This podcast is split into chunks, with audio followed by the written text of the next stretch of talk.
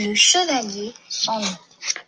Un chevalier mystérieux, grand et séduisant entra dans la forêt où vivait une créature redoutée de tous, la chimère.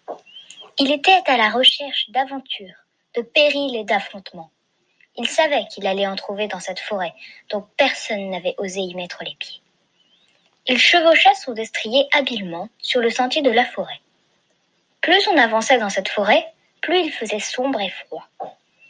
Le chevalier, robuste et courageux, profita des derniers rayons de soleil avant de pénétrer dans cette forêt dont il ne sortira peut-être pas. Là, il entendit un grondement féroce. Il sortit son épée de son fourreau et avec son écu se protégea. Et là, il la vit, la chimère, énorme bête féroce et monstrueuse. Elle était constituée d'un corps de lion, d'une queue de dragon, de pattes de reptile et d'une tête d'aigle. Elle lui sauta dessus, et le chevalier se protégea de son écu et porta un coup de toutes ses forces sur la tête du monstre. Cela n'arrêta pas le monstre, qui porta un coup grâce à sa queue de dragon sur l'aubert qui se déchira du chevalier. Le chevalier, protégé que par son aume, s'élança sur la chimère qui se défendait en se mettant sur ses pattes arrière et en tentant de mordre le chevalier. Mais le chevalier fut le plus rapide et lui porta son coup de grâce en lui tranchant la tête. Le chevalier, très fier d'avoir réussi ce que personne avant lui n'avait réussi à faire, repartit clamer ses exploits à qui le voulait. Il reprit son cheval, mais celui-ci, blessé pendant la bataille, à la patte arrière, ne pouvait plus porter le chevalier, qui s'efforça de marcher malgré lui.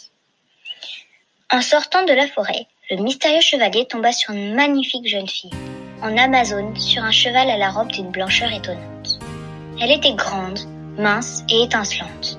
Ses cheveux blonds ondulaient, si fins qu'on aurait dit des cheveux d'ange, si blonds qu'on aurait dit qu'ils étaient d'or, et si éclatants qu'on aurait dit le soleil brillant. Ses boucles blondes tombaient en cascade sur ses frêles épaules. Son front blanc et lisse, comme de la soie, étincelait aux rayons de soleil. Sur le pas de ce front si lisse, ses sourcils bien dessinés, d'un brun profond, et espacés comme il le convenait. Le chevalier était sans voix en admirant ses yeux, il s'attarda sur cela. Il n'en avait jamais vu de tels. En effet, ils étaient d'un bleu si captivant et flamboyant que même le cristal était sans couleur et paraissait mort à côté de ses yeux.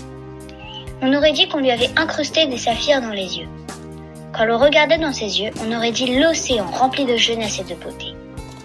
Son nez, ni trop grand ni trop petit, formait une ligne bien droite au milieu de son visage. Ses lèvres, charnues et écarlates, contrastaient sur son visage d'une blancheur hors du commun. Sa chemise, entourée de son corselet bleu pâle en harmonie avec ses yeux bleus, était blanche. Un énorme saphir était incrusté dans son corselet, témoignant de sa richesse. Ses bras blancs, fins, étaient cachés par de longues manches évasées. Ses cheveux étaient surmontés par un voile blanc, coincé par un cercle métallique, incrusté de saphir. Le mystérieux chevalier était époustouflé par tant de beauté. En admirant cette jeune fille tout droit tombée du ciel, le chevalier n'avait pas remarqué qu'il avait la bouche entr'ouverte. La jeune fille, ahurie par la beauté du chevalier, s'attarda sur l'apparence de celui-ci. Son visage ovale était garni de cheveux châtains, presque blonds, assez longs. Son front, ni trop grand ni trop petit, était pourvu de sourcils clairs. Son nez, d'une grandeur moyenne, dessinait sur son visage une ligne bien droite. Sa bouche, fine, était rose très clair, et ses yeux étaient presque de la même couleur que ses cheveux. Ils étaient magnifiques.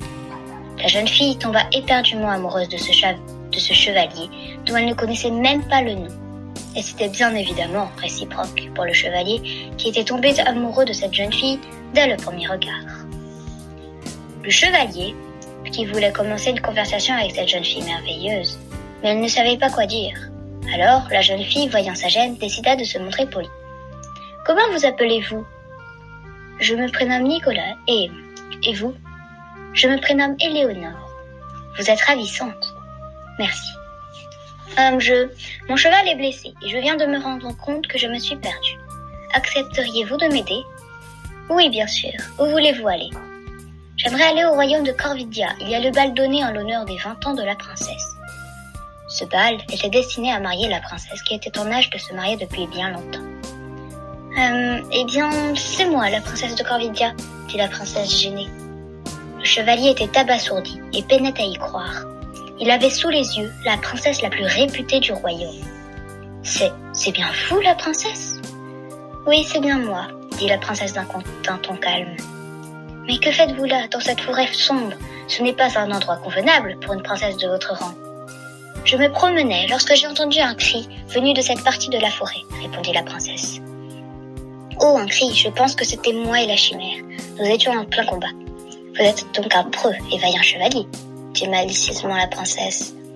Hum, il faudrait peut-être y aller, si nous voulons y arriver d'ici demain, répondit modestement le chevalier. Nous ne pouvons pas voyager de nuit, nous n'avons rien pour nous éclairer. Donc nous devons allumer un feu et trouver un refuge. Ils trouvèrent du bois pour le feu et décidèrent de dormir près d'une souche d'arbre. Ils se réveillèrent à l'aube et partirent.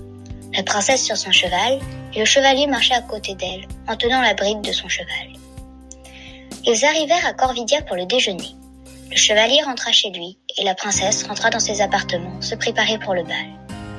Le chevalier n'arrêtait pas de penser à sa belle princesse, dont il était tombé amoureux dès le premier regard.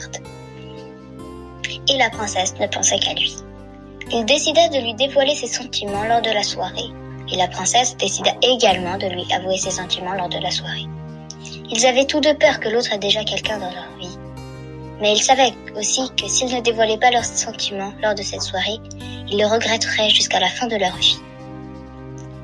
Lorsque l'heure arriva, le chevalier et tous les autres invités arrivèrent et attendirent devant les deux grandes portes du château.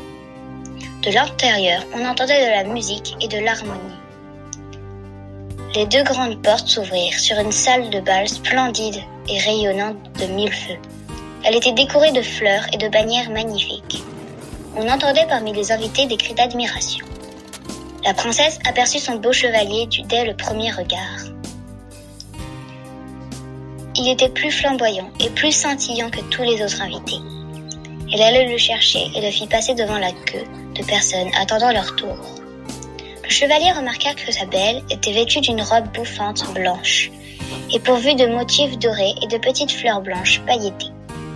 Sa coiffure était simple, mais magnifique. Elle avait les cheveux lâchés et de petites fleurs blanches étaient piquées dans cette coiffure, la rendant éblouissante.